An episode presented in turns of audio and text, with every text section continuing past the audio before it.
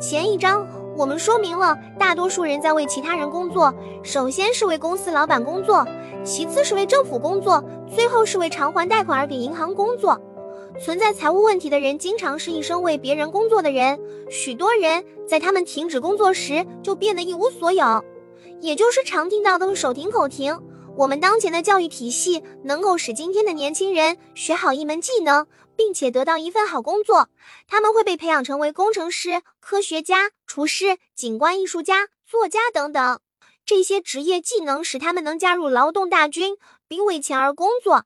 但请注意，你的工作和你的事业之间存在巨大的区别。富爸爸经常问一些人：“你的事业是什么？”他们会说：“我是个银行职员。”接着，富爸爸问他是否拥有银行，他们常回答：“不是的，我只是在那工作。”在这个例子中，他们混淆了自己的职业和事业。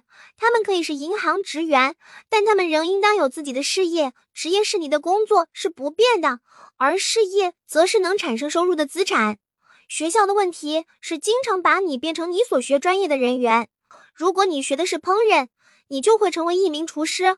如果你学的是法律，你会当上律师；如果你学的是自动化，你会当上机械师，变成你所学专业的人员。可怕后果在于，太多的人因此而忘了去关注自己的事业，他们耗费一生去关注别人的事业，并使他人致富。但是，为了财务安全，人们需要关注自己的事业。你的事业围绕着的是你的资产。正如以前说过的第一号规则是要知道资产和负债之间的区别。并且去买入资产，富人关心的焦点是他们的资产，而其他人关心的则是他们的收入。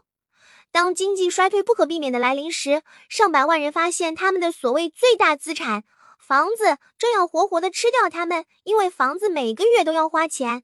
汽车，他们的另一项资产，也在吞噬他们的生活。他们所认为的资产不能帮他们度过财务危机。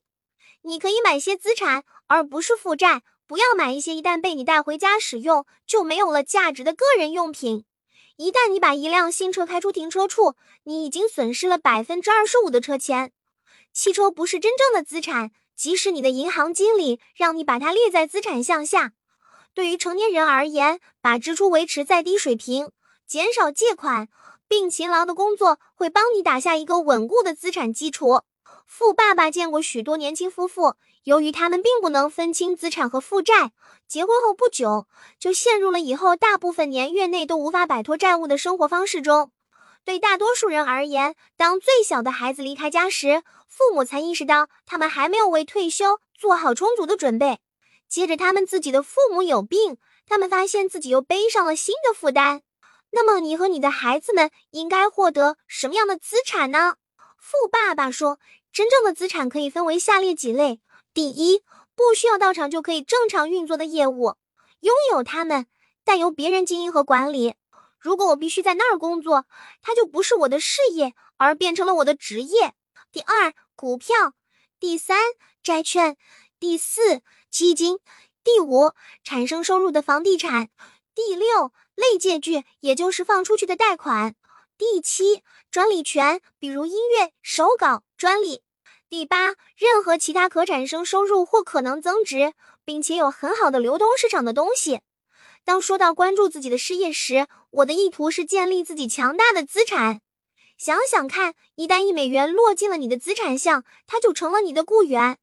关于钱，最妙的就是能让他一天二十四小时的工作，并且为你的几代人服务。记住，作为努力工作的雇员，确保你的工作，但要不断构筑你的资产项。这一章说的事情非常简单，用一句话就可以概括：用工作赚取现金之后控制支出，用剩余的钱去投资资产，而不是购买负债。但是这简单的一句话，细细咀嚼下来，仍然能感受到丰富的韵味。哪些资产是我能购买且能控制其风险的？平时生活中购买的物件，哪些可能升值？而哪些会贬值？正确使用你的贷款，不要为了填补自己的消费 run 而给自己增加额外的负担。消费的 run 每人都有，能够正确引导和利用它的人，就能成为金钱的控制者；反之，就会被他压得喘不过气，背上沉重的债务。锁定黄金屋，下期继续分享。